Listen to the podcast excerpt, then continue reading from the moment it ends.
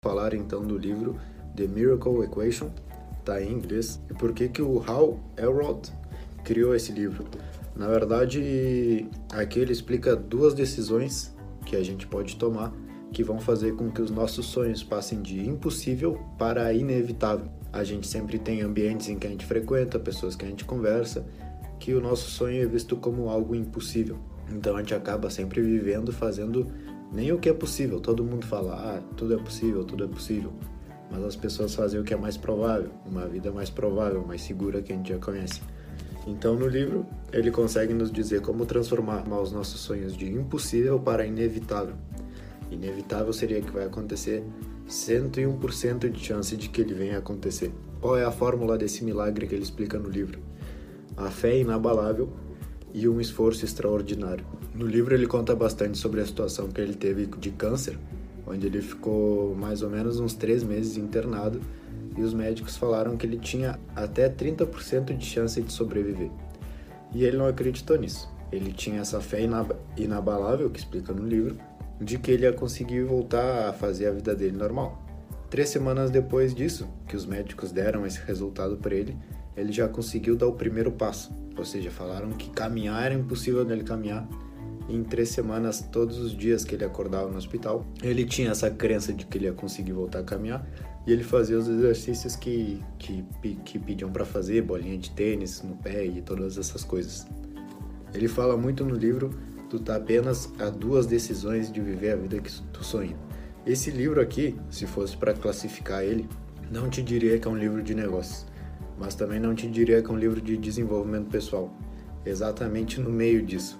Ele explica como que ambientes em que a gente frequenta, de como as, as coisas grandes são vistas como inalcançáveis, mas ele também fala que é muito importante em que quando tu junta essa fé de que tu vai conseguir fazer, mas não é só não é só acreditar em ti, é de verdade o cara realmente acreditar em ti e colocar todo o teu esforço possível para chegar lá.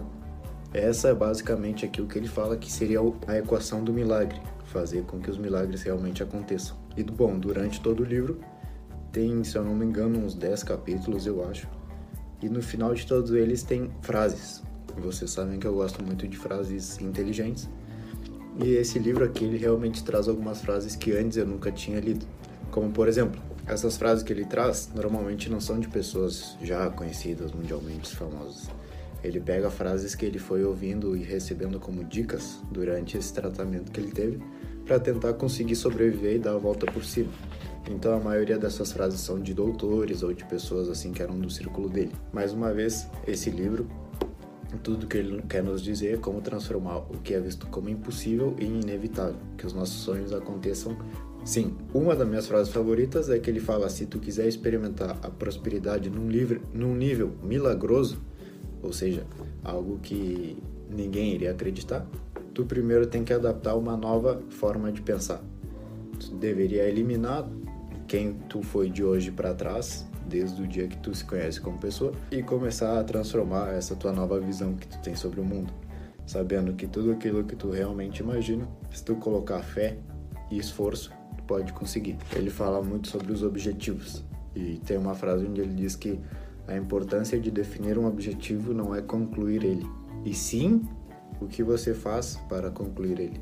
Bom, enfim, esse aqui é um excelente livro. Eu não sei se tem ele em português nas, nas lojas aqui no Brasil, mas mesmo assim, caso não tiver, te recomendo que pelo menos tu veja alguns vídeos no YouTube de alguns resumos ou algo assim, porque tem um conteúdo muito interessante nele e que realmente pode te ajudar. Muitas definições sobre o que realmente é possível e o que realmente é impossível e por que, que as pessoas dizem que algo é impossível, simplesmente pelo fato de que é muito mais fácil tu falar que algo é impossível do que realmente tu ir lá e tentar fazer. Mais uma vez, o livro é muito bom, principalmente com todas, com, tanto contando a história do autor, quanto também trazendo algumas reflexões da, dos pequenos momentos em que ele ia vivendo e mais uma vez, esse livro nos fala que a percepção que a gente tem no mundo é simplesmente um reflexo de quem a gente é. E quem a gente é, a gente pode mudar de uma maneira inteligente. Então, antes da gente querer mudar o mundo, a gente tem que mudar a forma de como a gente olha para ele.